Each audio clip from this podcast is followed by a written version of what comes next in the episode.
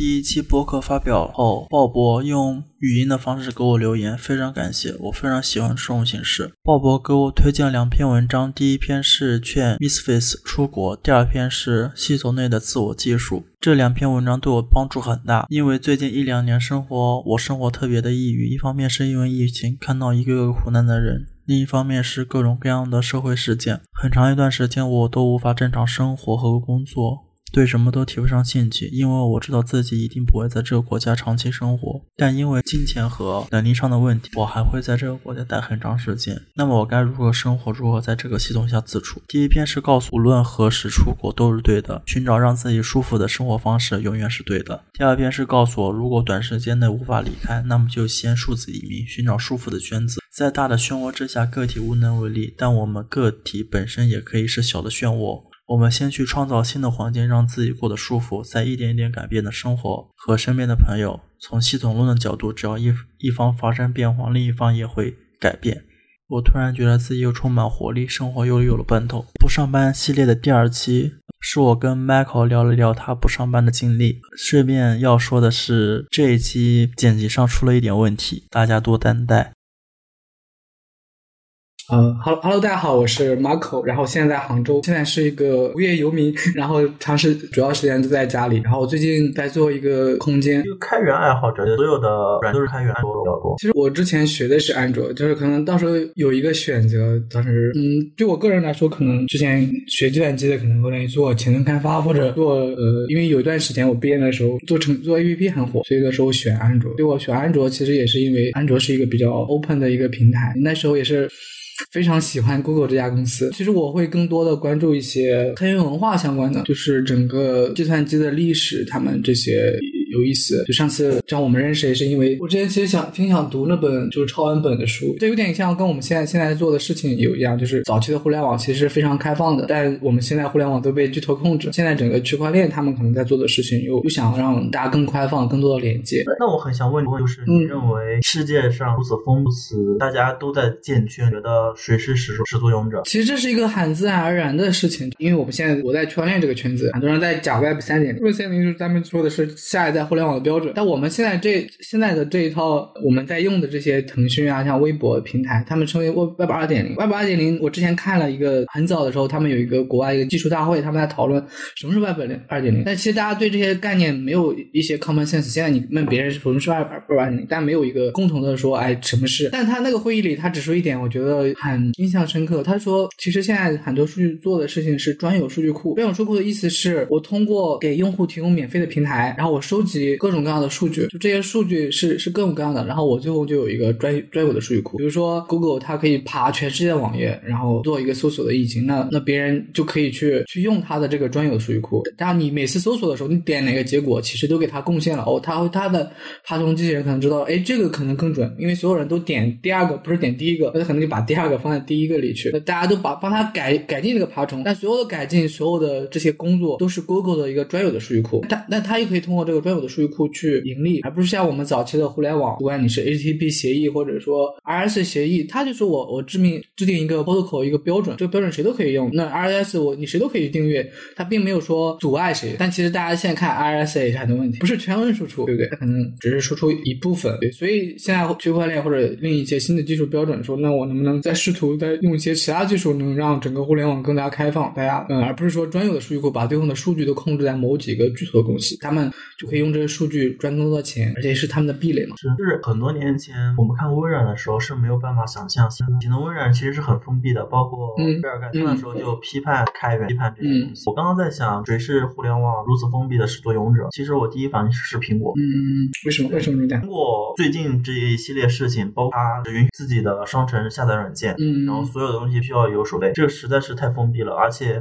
微软当初在 Windows 里面放了自己的绑定自己浏览器嘛，当时直接上。法告到差一点，公司分拆。但是你像苹果做的如此疯，如此垄断，却依然没有法律去管控，可能也是公司越来越强，然后保护那个。嗯嗯。当时我第一反应是，我我是觉得，就是这是两套逻辑，没有被证伪的。就是有些软件，他们都是非常开放的，像苹果，它就是构建了一套这种，就自己一个体系，吧所有的自己的软软件、自己的操作系统。但是你给用户的 benefit 是好的，就是你在安卓上，因为它没那么多平台，你知道，对于开发者来说，适配其实是非常困难的。但对对于一个 iOS 开发者来说，他去适配这些 iOS 软件是非常好的，而且它的软件、它的系统就是为它的硬件设计的。那你一个安卓有时候并不是为你这款硬件设计的，它是为可能它并不知道的平台去去构建的。那苹果的系统就会很流畅，它的软件就会非常的好用，对用户的 benefit 是好的。但是我觉得就让我想起当年乔乔乔布斯一个不是仪式的访谈里讲的嘛，他说微软弄用了那么差差的产品，但是还有那么多人用，他觉得很心痛，就他觉得自己东西做的很好，但没有人用。我的意思是说，我觉得就是其实早期的微软还是比较比较开放的，就是因为他经历过了就是绑定那个 IE 浏览器之后就被告了嘛。但其实到后边其实就是比较开放的，而且你知道近期，你知道到近期它都转变了，就之前我们写程序，一个程序员在用 Windows 电脑，你知道就是那种鄙视链，你知道吗？虽然并没有什么，大家觉得程序员应该用 Linux，因为 Mac 它是基于 Linux 衍生的嘛，它基于 Unix，所以它的命令行啊 Linux 很像的，所以很多的开发者他们用 Mac 或者直接在极客一点，他就是用那种 Linux 操作系统。Windows 大家就觉得配置很麻烦，然后经常会出错，因为而且你最后的真的是到生产环境里的环境也不一样嘛，所以其实更多人会在直接跟真实环境里一样的情况去开发。所以，但是你知道吗？现在我你去跟一些程序员聊，他们对微软的印象非常好，因为现在最好用的那个编辑器啊，Visual Visual Visual Code 是对对他们开的。然后下面他们现在还写很多写前端的那个一个语言叫 TypeScript，也是他们做，所以他们在 Open Source 的世界里很受欢迎。然后就比他们可能几年前在正好在 Windows 九八九五的时候，那时候的口碑是可能很差。他一下子转变了。你想，他收购了 GitHub 这个事情，但你回过头来讲，可能我不知道是苹果成为他当时厌恶的人。其实我之前在我的一篇 blog 里写过这个问题，就是有点像屠龙少年就变成了巨龙恶龙一样。对对，就我当时其实想探究这个原因，就是你想当年乔布斯是在那种 IBM 那个什么下面竖中指的，但是你想你你想现在苹果变成什么？它要升级系统，让你的手机变慢，让你用不了。其实之前苹果就出现了问题嘛，就是让你不停的去换新设备。我我回头可以把我那篇文章发你看一下。我觉得区块链是解决 解决方案，就大家非常很不是是大家都希望用区块链来解决但，能不能解决和到最后能应用到什么样场景，其实还是个未知数。嗯，因为你会发现你在 Twitter、Facebook，包括你在国内的微博上面去推区块链的相相关的软件，推不出去的。你在你在微博你推不出去，你可能以政政府为理由。嗯你在 Twitter、Facebook 是以什么样什么样的理由为拒绝这样的推广？我想到的中心化的软件不想让去中心化的软件服务。就是他们会有自己的选择。嗯，你说你说的可能是之前的，因为一个新兴的东西就会诈骗很多，他们来说自我保护。但是最近一段时间，嗯，尤其是现现在是可以的。你说广告是吧？你说广告是吧？那广告可能是另外一回事，因为它现在更多是跟投资相关，那你就是投资的意见了。这种这种我觉得是可以理解的。觉得区块链和虚拟货币之间有联系。其实这是我这段时间思考的一个比较核心的东西，就是就区块链的价值，核心的价值是什么？它带来的改变是什么？我最近之前那个鲍勃推荐我买了一台那个惠普打印机，然后我就把那个比特币的白皮书打印出来了。我再去重看的时候，其实对我一个非常有启发的就是他写了一句话，他想做的事情是用 cryptograph，就是用密码学代替 trust。就现在大家想很多，我们去用用你用 Facebook 或者用 Google，就是类似的，比如搜索引擎的软件很多，或者社交软件很多，为什么大家去用这些主流平台？因为它的 branding，它的它建立了 trust，就是你你用社交媒体的时候，可能第一想的就是微博或者 Twitter，就是它在用户的心中建立了这个 trust 和信任，所以大家自然而然的信信信任它。但当时我看那句话，我觉得非常厉害的是，他说我用密码学，你可能更更深层一句话是用数学，或者再深层一次的话，就说在区块链他们都流行一句话叫 in math we trust，我们相信的是数学，就是有点像大家为什么敢把钱存在支付宝里，大家觉得支付宝不会跑路啊，对他建立的这个品牌和 branding。但是说中本聪说他尝试用另外一种方式，那就是密码学的，就是我在密码学在数学上保证你的钱不会被别人偷，而且他还有一个很有意思，他的所有数据都是公开的，你你是给谁谁给谁转让，它都是公开的。但他建立所有的，回答你这个问题啊，我绕得有点远，回答你这个问题就是它跟数字货币有没有关系？那它怎么能保证这套系统去运作下去？它是激励，就是很多矿工他们去挖矿，他们不是说我很像我们那个迅雷时代或者 P to P 时代下载种子，我 with love 就是我用爱发电，说我自自愿给大家做种子，然后大家从我里下吧。但事实证明不行，为什么？为什么会有迅雷？为什么有会员？因为大家都不愿意做种子，然后那你下不到这个东西了。那中本聪他开创的东西就是说用激励，说白了人是着力的，他来去维护这个网络，他并不 care 说我是用爱发电，我喜欢这个东西，我是有利可图的。他开着机器，他去算一个哈希的算法，然后他只要过，就是他幸运的到了他，他他是。去快解开这个矿工，那他也可以获得一个，比如说我现在忘了是现在是一个比特币还是零点几个比特币，就我就可以获得这个区块的奖励，就是有点像说我如果作恶，我去把这些账本都给他搞乱了，那我就可能花了很多花费了很多钱，并不值得。但是我我帮忙帮忙维护这个网络，那我就可以赚到钱，就有点像它里面有一些博弈论的东西，然后还有一些经济学的东西，它就构建了一个新的平台。说回到你的问题，说其实经济激励在整个区块链平台是非常重要的，它能保证整个系系统可以稳定的运行下去。有了套激励，自然有有这种货币，有货币自自然就会有交易嘛，有交易就会有炒作，然后有炒作就会，它其实跟股票其实也很像，但是这些币它可能是有权益的，就是你可以当货币用，那并不是说只像你的股票只能用来交易，它的带了炒作和货币的属性，就会非常特殊的一个新的产物。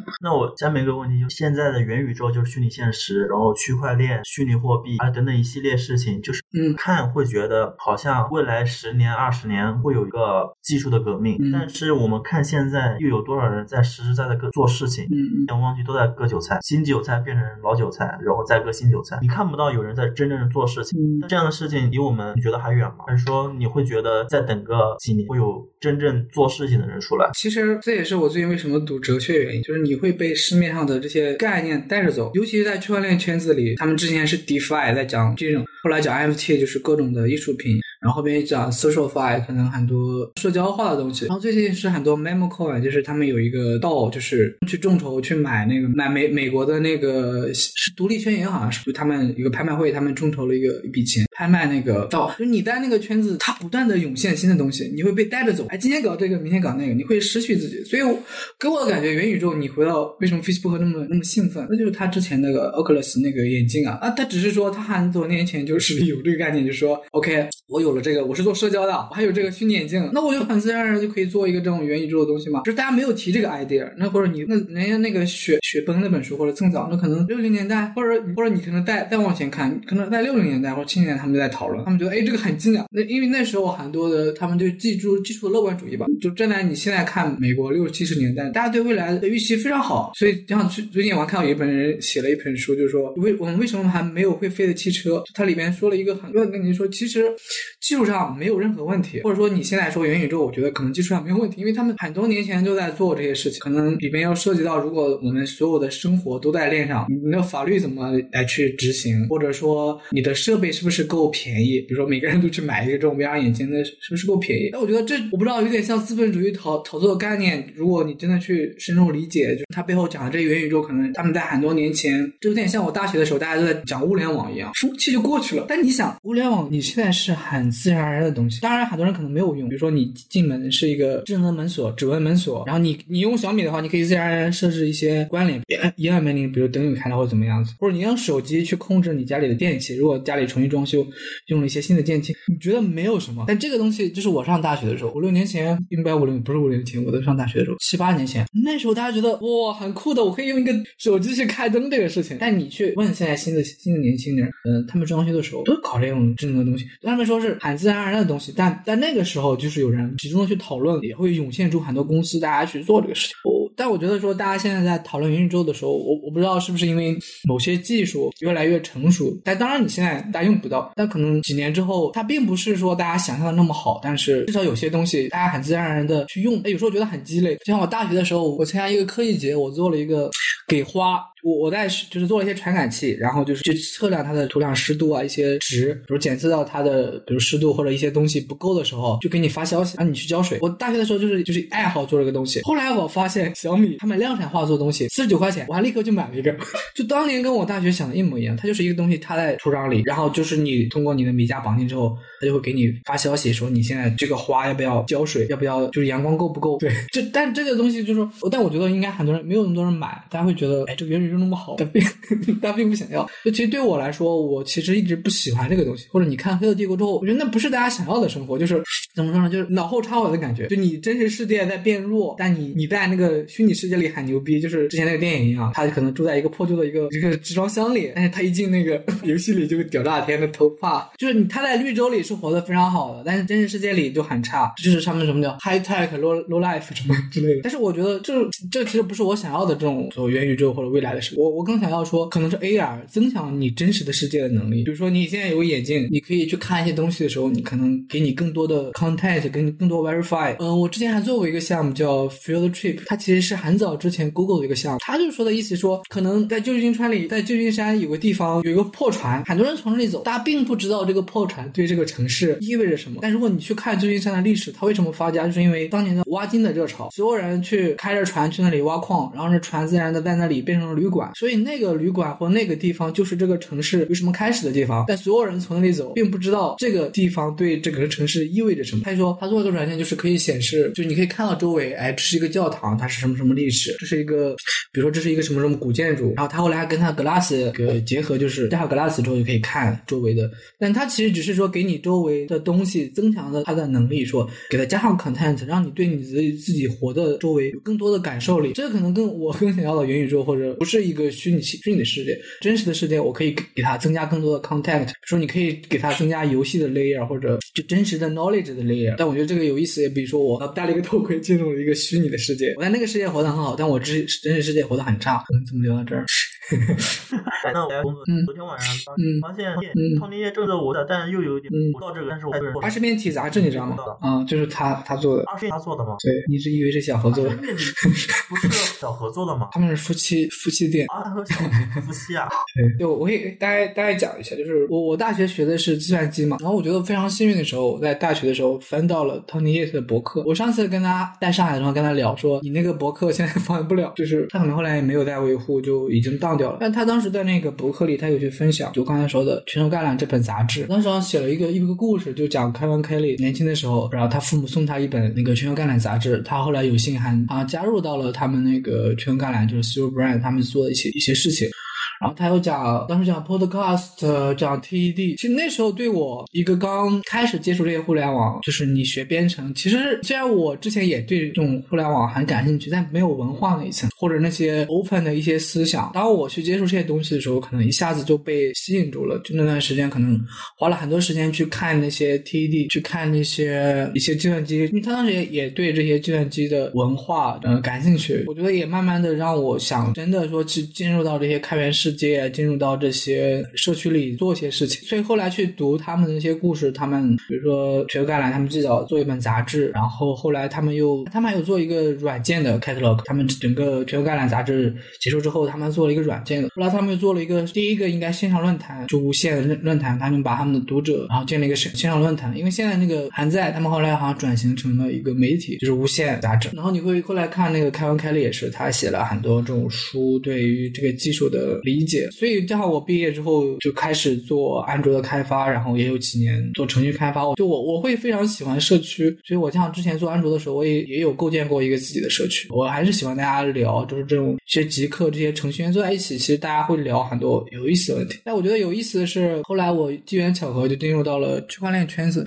那很有意思的事情就是，我我之前认识一个朋友，就是我我们之前是在一个李如一的一个叫做 Hard Image 的一个群里认识的。后来我就加了他，他天天在群。里发关于以太坊，以太坊就是一个区块链一个项目。然后那时候其实以太坊他们在做 hard fork，就大家在讨论哲学，每天有然后有非常非常多的言论在讨论。然后我就一下子点进去了，我就看以太坊他们在官网上他说自己是一个 world computer，就是世界计算机。他有意思说，你写一段代码可以一直被运行。你知道，你知道对于一个程序员来说，这东西太酷了。你写个代码永远不会停掉，因为你现在比如说你写一个代码，你放在什么服务器上，他给你收钱了。如果不收钱，你的服务就当掉了。那以太坊说，你可以写一个程序永永远不会被关掉，它可以一直运行。所以当时我就很很感兴趣，就花了很多的时间去了解。然后后来有幸的就加入到了，就是我之前那家公司，就待了有有四年的时间，然后也见证他了。可能我们刚加入的时候有有四五个人，后来成长到一百多个人。你会介入到一个你在一个红利期或者一个非常上升的一个一个行业里，你可以快速的成长，你可以建立一个公司，也可能从 A 轮到 B 轮，很快的就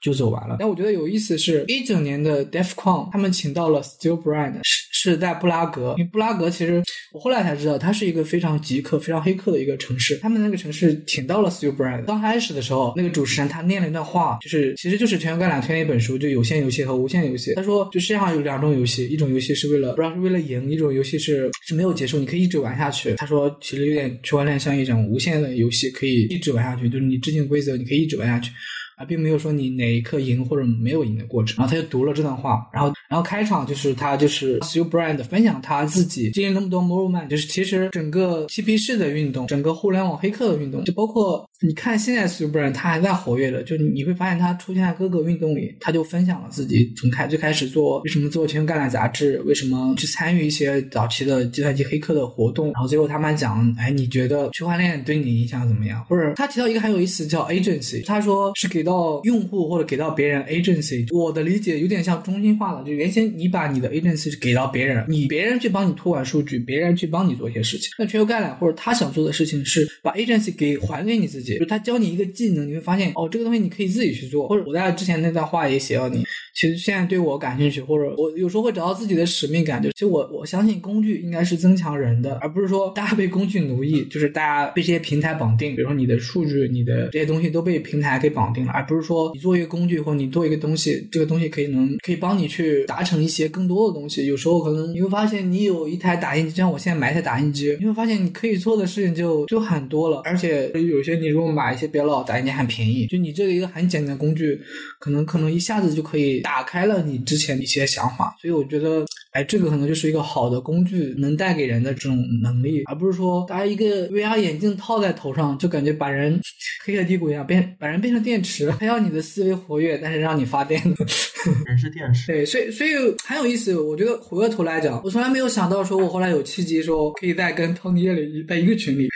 我上大学时候读的 s t r e Brand，哎，他也在出现在整个我现在在关注的以太坊的 Community 里，而他们把他当为主角，你知道吗？就就那场，就是他是一个。开发者大会，我觉得对我印象很深刻，对我的人生某种就有 connect 了，好像回到了说我为什么在这里，就解释了说我为什么在这里。因为我觉得，所以我之前花了很多时间，我想去知道，就说他一定是必然，就是那群早期的嬉皮士，那些早期的呃计算机的黑客，他们想要的那种，比如说他们看到了现在那些计算机都超级计算机，只有政府啊，只有学校可以用。那那乔布斯他们早早期的家教俱乐部，他们想做的事就个人计算机，每个人都有自己个人的计算机，或者到区块链也是，你我们现在所有的平台。所有的工具都趋于中心化，这一群人他们说，那我怎么可以去中心化？我怎么让我的钱就是我的钱，我的数据就是我的数据？所以我觉得，其实我之前花了很多时间，我想去找到那些联系。我我觉觉得他们的的那些某种内核的东西，它是一脉相承的。所以当 s t u Brand 出现在以太坊的开发者大会上，我觉得哇，就是它验证了，大家对这些对去中心化，对于这种工具可以增强个人的能力，而不是被奴役，大家去喂变成喂养中心化平台的怎么说一个电池，一个发电模组一样。你给它喂数据，但并不是大家在区块链可能更 peer 一些、更平等一些，并并没有说被奴役的感觉吧。所以我觉得，我不知道是这种年轻人的反叛或者思想，就是让大家更多人聚在这个社区里，就我我会觉得也会吸引我说，还会想在圈子里更做更多的事情。小猫，哎，在搞啥？发一个软件，这头我搞他一下，还不乐意。你说什么软件？Room 是霍炬他们开发的一个去去中心化。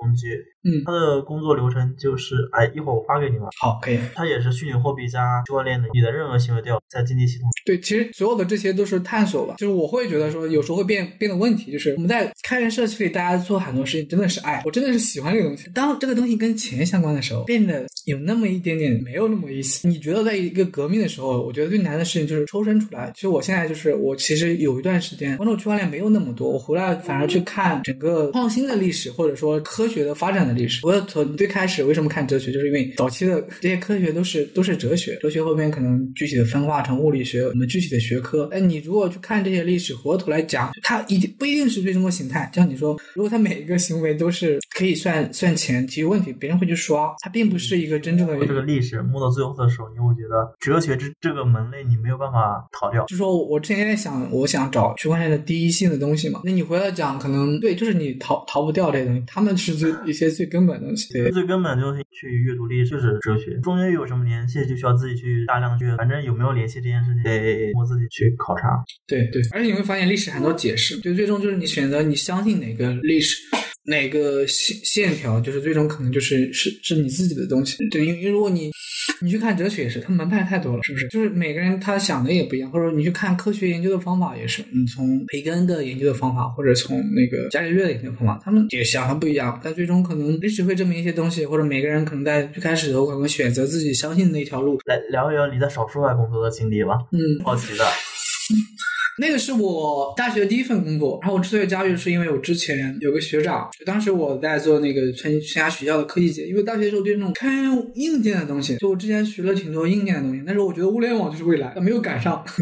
但是我第一家公司就因为那个学长原因就进了那个手游派，然后进手游派的时候，他们是在深圳，然后大概待了两年，觉得对我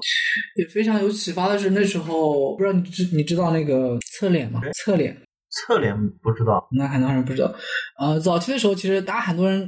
知道潮派，因为他其实写了很多关于苹果的内容。那其实当时他们是抗衡的，有个叫侧脸，他他是写了很多安卓的内容。当时就我们一起还做了一个软件，叫做代客截图。再就就是他们编辑在做软做那个写 APP 测试的时候，不都是会把那个截屏套一个壳嘛？就是套一个手机壳，你是 iPhone 的或者是苹果的。当时侧脸他就提这个概念，他说其实这是一个很小众的需求，他说就再小众的需求也需要被满足。我记得当时我们做那个代客截图的，当然因为它是媒体，其实当时我记得用户应该是非常多。后来我面试的时候，很多人说：“哎，我用过你那个 Deck 截图，就是我给我了很大的启发。你你可能做了一个很小的，可能只是解决一个很小点的一个工具，这个工具可能也是可以帮到很多人，我要节约时间或者对他们是有有用的。”然后当时在小说派的时候，好像觉得就他们整个经历，我觉得很有意思。就他们最早是做 Palm 的社区的，然后小说派的一个办公室里，他放了，就他的创始人是老麦嘛，他放了好多早期的 Palm 的那个手机。原先他们是做 Palm 社去，然后来 Palm 没落了。然后后来他们就转到 A P P 的推荐，就应该也赶上了那段时间，大家对这个东西非常感兴趣，就起来了。后来我离开的时候，他们还拿到了豌豆荚的融资，也没有死掉。其实做媒体有时候也是挺，就是你也要考虑盈利的方式嘛。那后来在就是也在做知识付费嘛，我觉得也拿到投资，我觉得就做的非常好。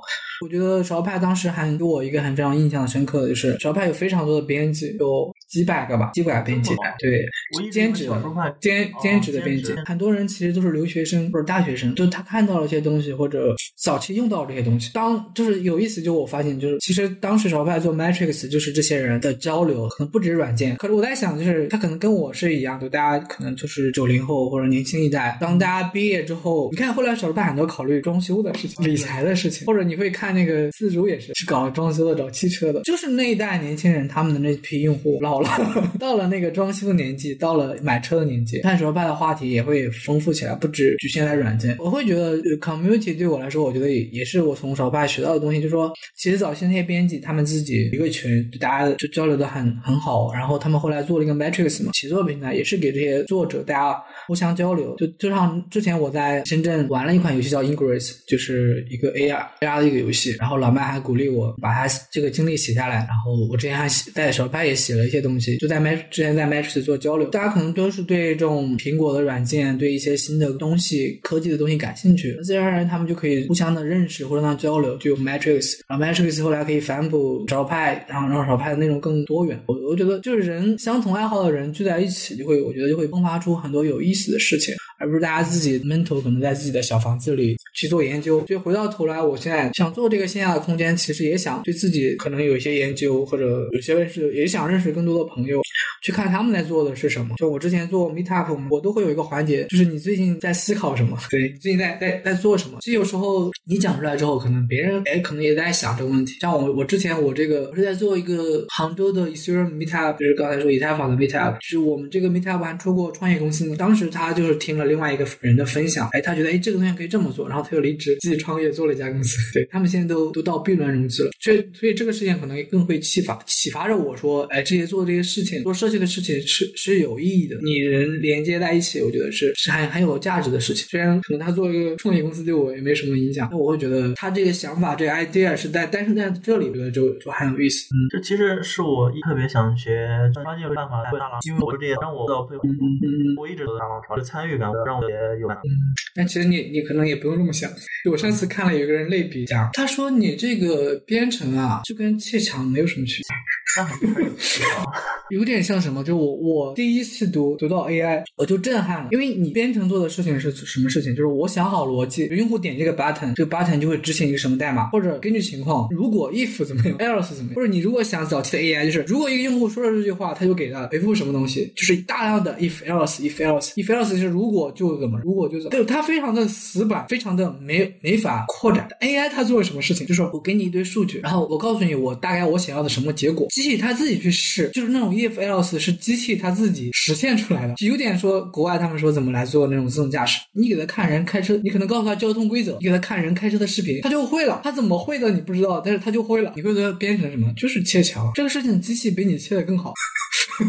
所以，对，那那是，所以，所以你学计算机其实有意思，就是说，其实真正他们学 computer science 很多做设计的人，他也不会写代码。你可能说白了就是你，你懂原理和干活，就是国外说的，你科学家和 engineer 其实还或者我去读这种哲学历史，你发现或者是科学史，有很多的像牛顿、爱因斯坦，他们是理论物理学家，就他不做实验的，他就是我从逻辑上、数学上证明这就是可以的。比如说他牛顿说光是可以弯曲的，那我怎么证明呢？就是月食的时候，我可以看到后边的那个星球放出的光，就说明后边星球本来应该挡住了，你看不见它了。但是因为光是弯曲是的，所以它可以看到后面了。我去设计一个方程数学，我就证明说，哎，这个光是可以弯曲的。有人去观察那个日食，发现哎，真的是可以看到后面的，啊，就证明他的理论是对的。但是他们是理论物理学家，就说，所以，所以我觉得，我觉得你对这东西感兴趣，其实完全你可以去看那些，不一定是编程，最近也悟了这个东西。我一直不懂，就以前学编程的时候，他们为什么要讲什么什么禅？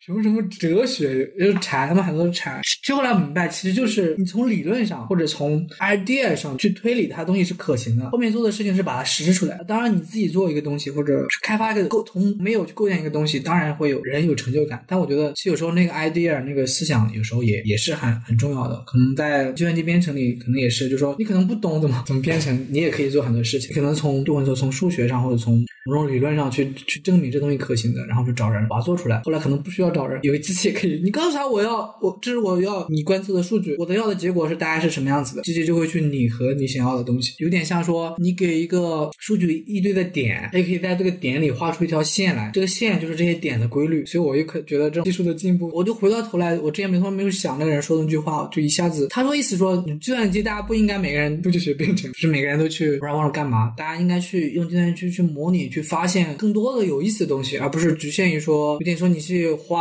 很多时间去学一门语言一样，你可能是更多是你可能怎么用它来去构建一些或者真实世界里没有的东西，比如像元宇宙，你可以在这种网络的世界或者虚拟世界去构建一个元宇宙，是你真实世界里没有的东西。你是什么时候决定离职的？什么时候？什么时间？聊了多久了？其实我去年年初的时候就就想离职，公司不让我走，然后一直是一直到七月，份来可能公司美其名说你可以休息两个月，所以其实对我来说，我七月份就已经在家里，然后两个月之后就正式大概七八月九九月十九月十月多的样子，然后到现在什么原因呢？就一直在家里。原因就是因为我刚才加加入这家公司的时候就非常小，其实我之前在手术派，在一些互联网公司，其实我没有进过大公司，我没有那么喜欢大公司。后来这里公司到一百人，小公司几几十个人、上百个人、上千个人，像字节跳动、阿里，他们可能几万个人。其实我从来没有在大公司工作过。后来我发现我还是喜欢小。我进进入潮派的时候，其实人很少，又有参与感，就是你的东西可以被别人用的。然后我进入我现在的公司，也是因为我加入的时候不到十个人，是一个非常小。其实我会有那种感觉，这个东西就是我，我会非常那个，就会周围人说，哎，我在用你的钱。当你进入 community 交流是 M token 的人，就好像哎大家觉得很好。那时候 token 在整个开源社区里或在中国的社区里的口碑非常好。而且我在一家公司里工作，所有的工作是可以直接体现去研发一些新的功能，或者我帮助去推广一些新的东西，去社区里去做用交流。这些反馈又可以帮助迭代产品。那个时候对我来说会对产品掌控力，会觉得 M token 或者那个产品就是自己的做。但是当公司做大之后，就是就我在其他行，我在潮派待了两，其实没有大的变化，最多最后面拿了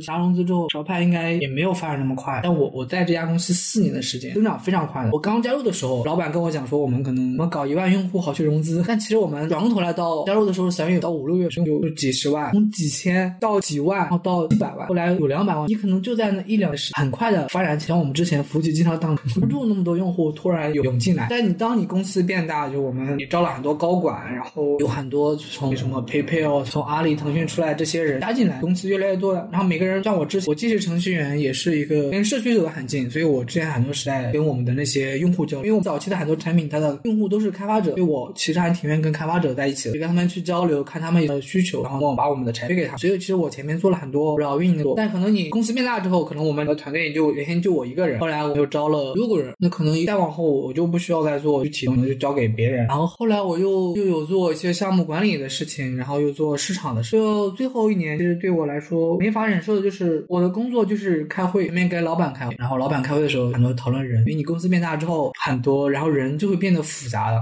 叫助力啊，就是老板那时候就会给下面的一线的人去开会了，那就是跟我们管理层开。会。我觉得没有意思，就是我每天跟老板开，老板开会完之后再跟员工开会，然后再跟其他部门开会。就你每天时间我在那里一坐，像我开两个，什么事情没做，然后再开两个会。刚刚你提到一个就是作品人少的时候，你会觉得工作的这个小作品，然后当这个做不成立的时候，觉得这个是有办法做下这个意思。其实后边人多了之后变了，就是说我们人少的时候，大家相信那个东西，是因为一般来说区块链发展非常快，机会非常，大家有 common sense 说我们要做什么，不要做什么。你公司往怎么走，其实大家是有共识的。但你当人多的时候，每个人想的不一样，而且你对这个产品已经没有掌，就是你可能不能理解说他为什么要要这么做，你丢掉了对产品这种掌控力。那我我后来对也是，因为你只是一个打工的人，但其实我会把自己说的说参与度高，你会觉得那是你的作品，但你参与度没那么高，或者有点像你变成螺丝钉了，那么有意思。其实对我来说，可能我自己对自己也有一个 deadline，我可能建想建立一个公司，从零就你说从零到一，我我已经得到我想要得到，也没有什么理在，我就我想要得到的我已经，像你说，我其实也失去了很多，这中间这家公司里的角色很多的切换。我之前说这对我来说是什么？羽毛就说，其实我是既是一个，我也是一个运营，我也是一个项目管理，我也是一个 marketing 的人，但我没有所有事情我都参与，但是只是插一脚。那我以后要做什么？就你可能会迷，对，就迷失迷失自己。我也很多时间后面人就会在在想，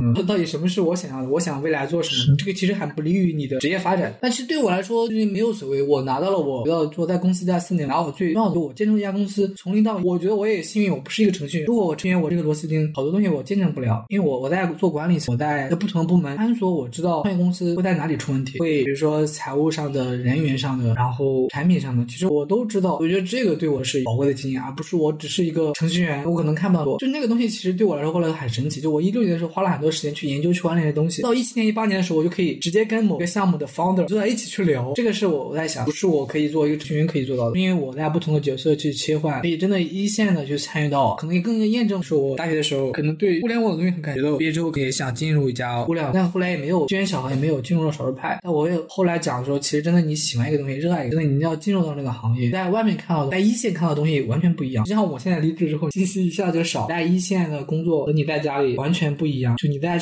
有点像你在那个社区里，就是最前沿那个人，你真出来之后就，离职之后就是你了，这群人还在里面。现在的心态和当时的一样了。你那时候你别人会找你，所以 M Two 是一个公司，是一个很大的节点。节点就是大家自然想跟你合作，想跟你去探讨，就信息会找你。当然，我现在还可以知道这些，但是你要去找信息。就是你在那个位置的时候，所有的信息都涌向你，你跟同事都在讨论，外面的人也想找，就信息是涌现到你的前之后。你在你上一家公司是九九六吗？第一年的时候是，平时要加班第二年的时候就双休了，有时候会你，我觉得应该正常。其实我们那时候没有那么累，但是非常好。公司后面也融到了，我离职时候是做到了最后一个事情，就是做 B 轮融资，做 PR 宣传，用了两千万美金，我有多少我不记得了，反正那个钱可以供公司花好多年。其实公司并没有那么压力那么大，不像第一回头来讲，虽然第一年天天晚上加班，就大家大大家都很高兴，对，很开心，对。那你后边人大了之后，你因为你只是一个螺丝钉，早期所有的社区运营的事都是还有我们另外一个同事一一起，你可能事情做不完的。但后来就大家可以分工协作，当然有很多突发的事，但是加班就会就会少一些，人多了后事情就 反而是会少。但是我觉得对我有时候人多了效率会少，大家发花花在时间图还有开会上的时间太多了。对，就对我来说，其实十个人以内的应该是对有战斗。我知道很多大公司应该这样，我们叫 s c o t team，就是很小的这种团队，会说真的所有人都怼在一起，然后效率反而更低。的时候，老板跟你讲要什么？对，肯定会。就聊过很多，跟你说，去年过年的时候，就大家这个这个时候，他当时怎么挽留的呢？比如说我之前说对自己职业迷茫嘛，然后让我去其他的，但是我们还有一个负责投资的部门，我还是比较心动，还没有去。就可能投资界对我来说是一个完全新的一个。当时我们有一个负责投资的，就是他只有一个人，然后我有另外两个都想做这种岗位的调，或者说都想离职。他的当时他的意思是让我们三个人可以组建一个。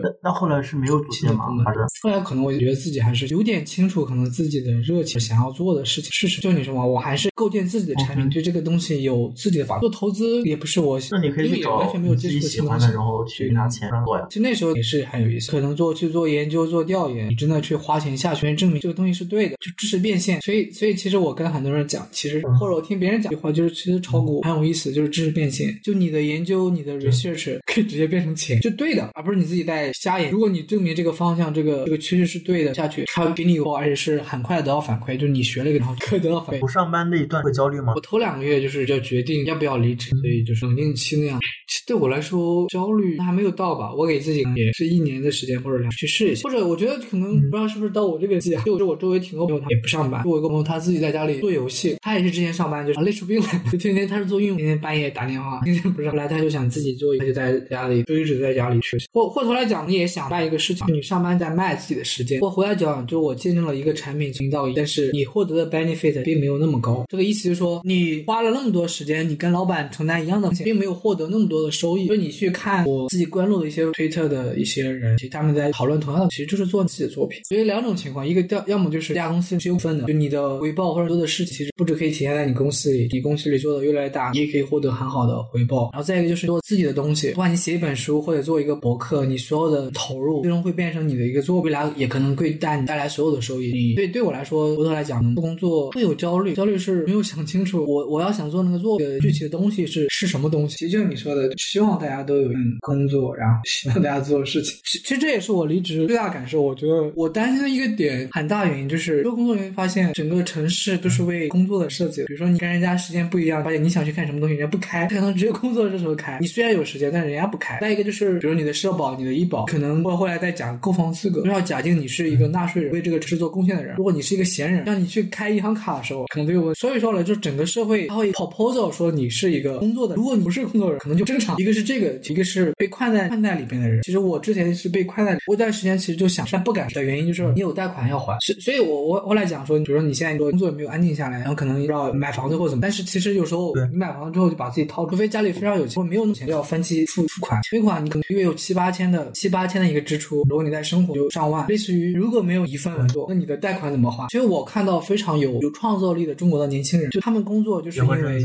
要还房贷，对，而且像你说结婚也是大的问题，就是我当时为什么我我我之前年轻的时候，我我也跟所有人讲，就我不会买我的第一点我第一笔钱要去拿去创业，后来发现对吧？然后你买房子了，然后你工作不喜欢，有时候你可能也不敢辞，所以我会觉得一方面焦虑说这个社会去限定大家不得不工作，再一个工作结婚生子买房子就结婚买房子就把你套，让你不敢轻易离职。整个中国最有年轻的最年轻的这些人，最有创了最有创造力的人被套住，所以你回来讲现在的状态是最好。我不知道你现在可能也没有结没有买，所以你买房子你可能进入到另外一个程度，就是你被套住了，你不敢轻易的换工作，必须要有个固定的收入。但你现在可能可能也不需要担心家的问题，也不需要担心，那你就是你发挥你的创造力的一个时候嘛，觉得是是最好的。就我也有去跟一些一些年轻人，就我工作之后，其中干活的都是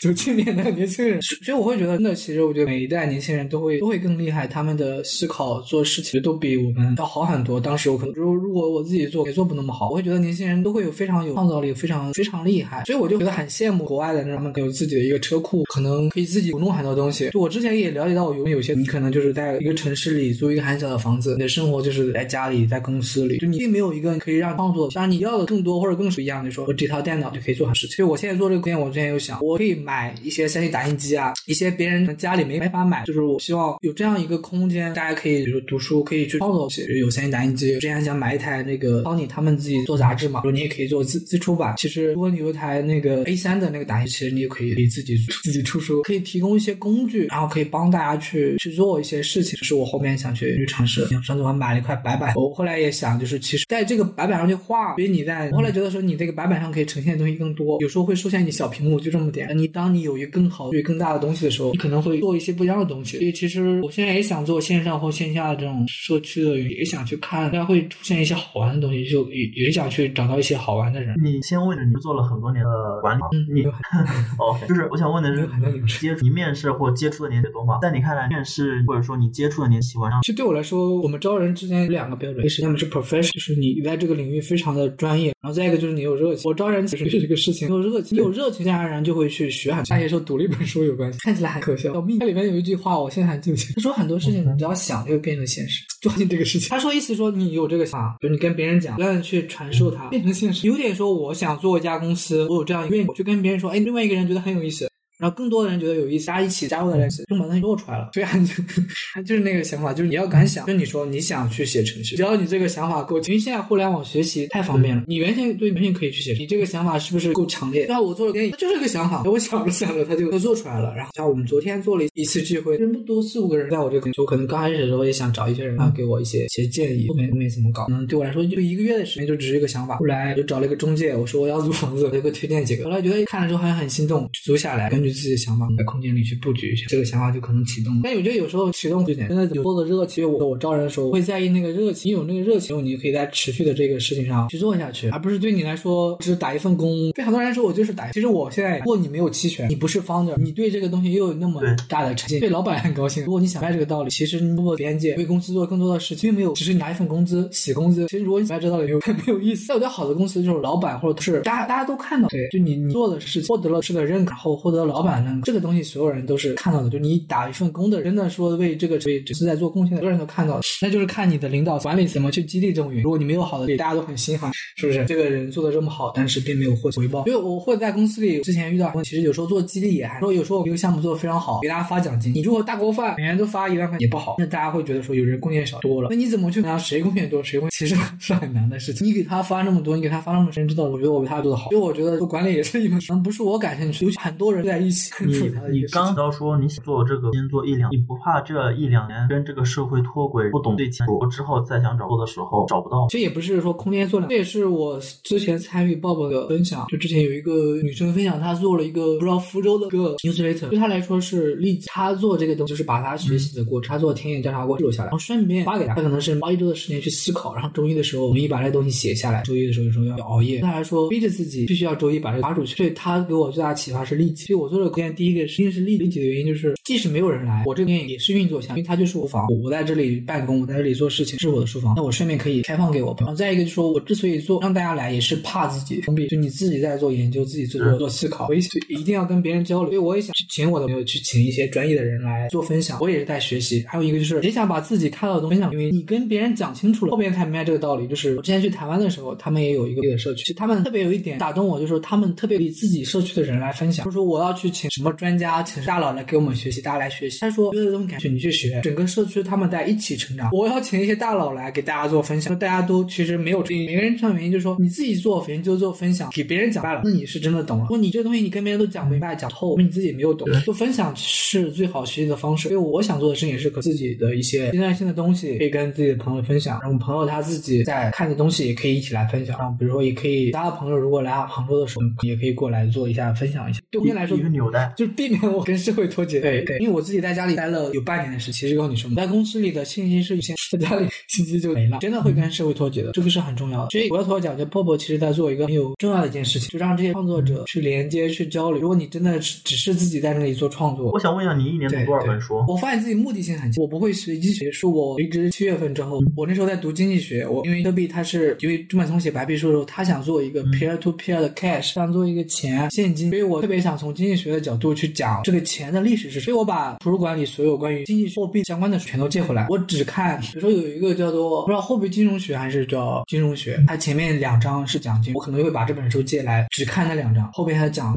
讲其他的我看。所以你问我看了多本本书，其实我我并不知道，因为我读书有点像目的性，我我只想看关于货币，有可能之前的时候会没有那种目的性强，写就写每年读，这也读的也不多，十几本。可能最近一段时间我会读很多的书，但没有读完。就你说关于货币的书，我只只看完了那个。最后来聊一聊公共私人书房，是在你家里建了一个书房吧？这个是我去上海的时候，有一个叫明世书屋，是有个叫谢望他，在上海做了十年。然后，上次也是因为那个 Tony 的活动，做在那做了一个篆刻的一个，就有一个叫赵青啊什么姓赵，他是一个然后雕刻艺术家，或者做给书做封面的，做刻板，他做了一个工作坊，然后去去那参加，然后也也是就是在那个明世书屋里做。然后给我的很印象深刻，就是他在上海民宿民居里，然后二楼，然后他自己本身是住在那里，一楼那种上海的老一楼好像是厨房，然后二楼就是有个书房，然后有个厕所，然后它里边放了很多书，一面墙全都是佛教的，一面墙是 radio，就是比较激进的一些书。然后他自己定义是，我不知道，给我感觉那个空间其实有点嬉皮士，就是这也是我之前研究的一个话题。理性的东西去看哲学，其实一一直贯穿着西方或者整个科学的历史。但理是理智的东西会把它变成机器，所有东西都是理性思考。所以其实，在西方里，他们缺少了这些理性，但这个东西恰是在东方有的东西。所以在美国六十代，就所有年轻人，不知道年轻人每一代年轻人的反叛，他不想要父母打领带去上班，然后过那种格式化的生活，变成工厂一个螺丝钉。他们想要不一样的变态生活，对他们有了全世界各个地方的东西吧。其中他们觉得可能在东方里，比如说他们很多以前那种西式都披发，你知道，那时候他们还喜欢就是中国的一个诗人的一个诗，那个诗那个诗人就是长发的。还有就是他们很多人去影响打坐，那时候日禅宗在在日本火，他们想要去找一些解脱或者非理性的，就恰好是在中国文文化里发现的，所以他们在佛教还是挺有意思。所以我觉得明世他放很多的佛教的，觉得还是挺挺有意思的。然后我们当时去的时候，他还放了一首，他说是一个日本嬉皮士音乐人做的一个不知道专辑，还在那放。他说这个都没有发出来，先拿到了。就觉得就看希望，其实后来加了他朋友圈，其实那个还是是挺嬉皮士的一个人。嗯，对他来希望他是有做，他他是一个工程师，他的工作应该还行。他上班的时间那个书书店应该不开的，然后他下班之后四五点，然后你就可以去那里看书。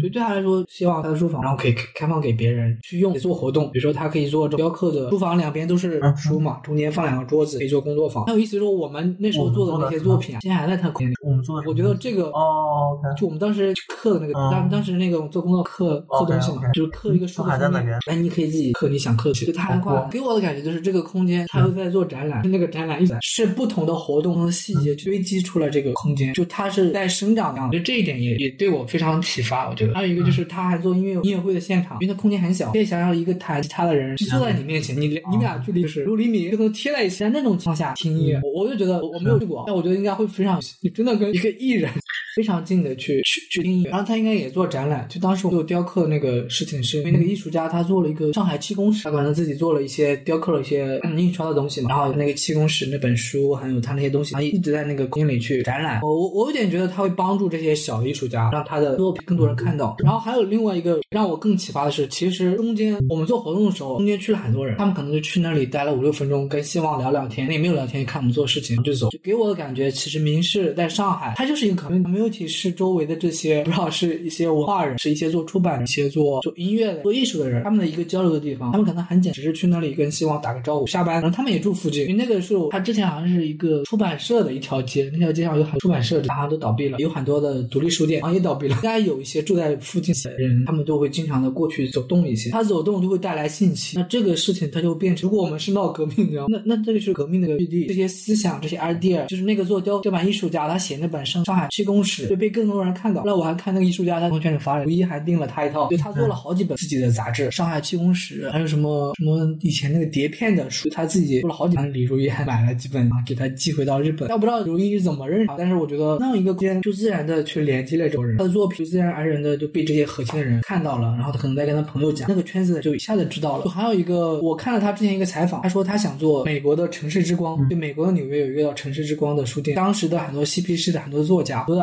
idea 其实都在那里诞生。他那个书店很有意思，就是现在打地铺，哦这么好明示是可以在那里睡觉的。对，他说之前有一个作家编剧应该是那两三个星期啊，就在写自己的自己的剧或者自己的东西，就住在那里。然后他的位置很好，就在上海的人民广场，对我来说就是市中心嘛。所以对我的启发就是，我挺想在杭州也做一个类似的，可能就是它是一个，我觉得它厉害的是说，你很多人都想开一个书店，但我觉得开书店是可持续的，可持续就是它是个商业型，要考虑盈利。另一个问题就是卖书不赚钱，尤其在杭州读书的人其实挺少。觉得上海还是挺挺好的，就是其实上海的读书人很，上海真的去看书的人还是很，他的知识分子那些读书的人可以支撑得起这些书店。在杭州不行，杭州和我的书店都过得不很好，单单样空间都有。杭州一个很大的店，他们后来都搬了，搬到就是郊区一点。我不知道是不是因为市中心的租金太高了，他们不得搬的再偏远一些。但我觉得我，哎，这是我的一个明示给我最大，其实我的房间我不需要担心，我完全不考虑盈利的，我正面开放给大家，大家一个公大家可以来来玩，就我这个空间可以一直做下去。我也觉得，就你说，其实它是会生长，就是当当这些人、这些艺术家在那经过，他留下了东西，不知道这个东西能可以启发后边的人，但是他变成了可能那个社区，我不知道他是什么社区，但他是变成那个社区里去生长、去去留下东西，而是像我之前也做，其实没法留下。说明了你可以录像或者做其他的事，但是你可能结束之后，你的所有东西都要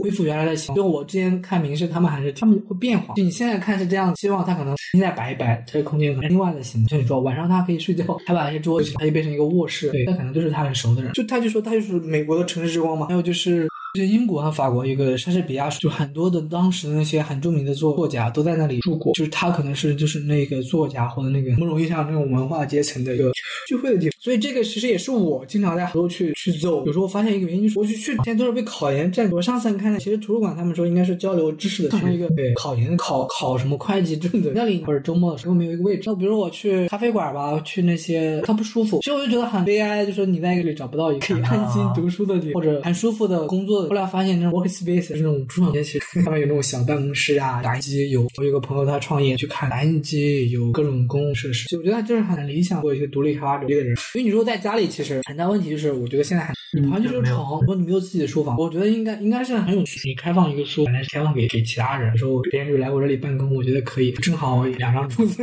我这边我现在租一个，就是它是两室一厅的，但厅很小。然后我自己住一个另外一个房间做书房，然后后边外面是带了一个一个小院子，边窗户窗外面一个小院，因为是一楼嘛，一楼都是都是有院子，所以对我来说它是利己，就可以自己在里边工作。因为我之前也是在附近租房，租了一个很小的，就旁边是一个床，然后旁边放一张书桌。那我觉得上班无所谓，你的时间在公司里，然后你回来可能只是睡觉。但是我如果很长时间都在家里，觉得我不知道会有种幽闭恐惧症，而且我就觉得会觉得，我上次看了一个节，他们去去何同学办公室，他就在杭州滨江好像租了一个很大办公室，就它里边有三台啊三 D 打印机。我觉得看了之后还是很启发，就觉得给一个年轻人空间吧，就每个人如果都压在一个小房子里，我觉得就中国最有创造力这些年轻人，我觉得会限制，就他没有好的工具，没有地方或一个不是很大的地方提供给一些工具，我觉得可以就可以诞生出很好玩的东西。好的，我们今天就录到这里，谢谢。好的，感谢大家收听，也感谢 Michael。